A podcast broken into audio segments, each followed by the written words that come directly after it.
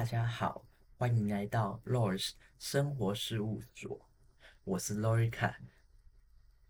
所以已经看到今天的标题叫做“如何去分辨左派右派”。那是不是平常呢，在新闻啦，还是网络文章上面呢，都会看到有左派右派啊，偏左偏右，左翼右翼这样这一类的词呢？那所以我们平常在讲的共产主义是属于哪一边呢？资本主义又是属于哪一边呢？那我们今天会一一来去了解。首先呢，我们的右派又称为是右翼，一般他们会采取各种保守的政治立场，他就是觉得就是要守旧嘛。然后他并倾向于维护现有的社会秩序和社会阶级哦。部分人用右派来称呼自由放任的资本主义，所以我们这里看到资本主义，我们就可以知道资本主义它是属于右派的。那话说回来，他说自由放任，但是他却不包含移民的自由移动。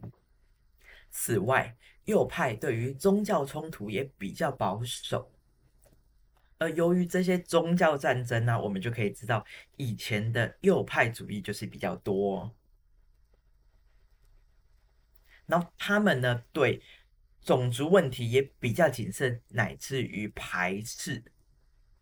就像以前那个纳粹呢，屠杀犹太人这件事情，就可以显示种族问题，它比较谨慎和排斥。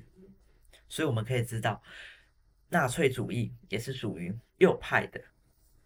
另外一边，左派又称为左翼，它主要是在支持平等原则和平等主义的政治意识形态。那左派的支持者，他通常觉得社会存在不合理的不公平，就是觉得每件事情都不公平。然后他觉得这一类的现象需要被减少或消除。那左派通常和右派捍卫阶级和传统价值，它是对立的。左派通常指的是激进主义，甚至是革命。那我们就可以知道，右派它里面讲到的。支持平等，就很像以前的那个法国大革命，然后它形成的一些共和制，它就属于这个左派的。那我们左右派，我们简单来说，就是右派就是有阶级差别待遇，这种国家就有明显的贫富差距；而左派就是要求人人平等。那我们来讲一个例子。就是，假如有些人是自己付出比别人更多努力，却只有那个额度的回馈，而不努力的人的白白得到一切，难道这个好吗？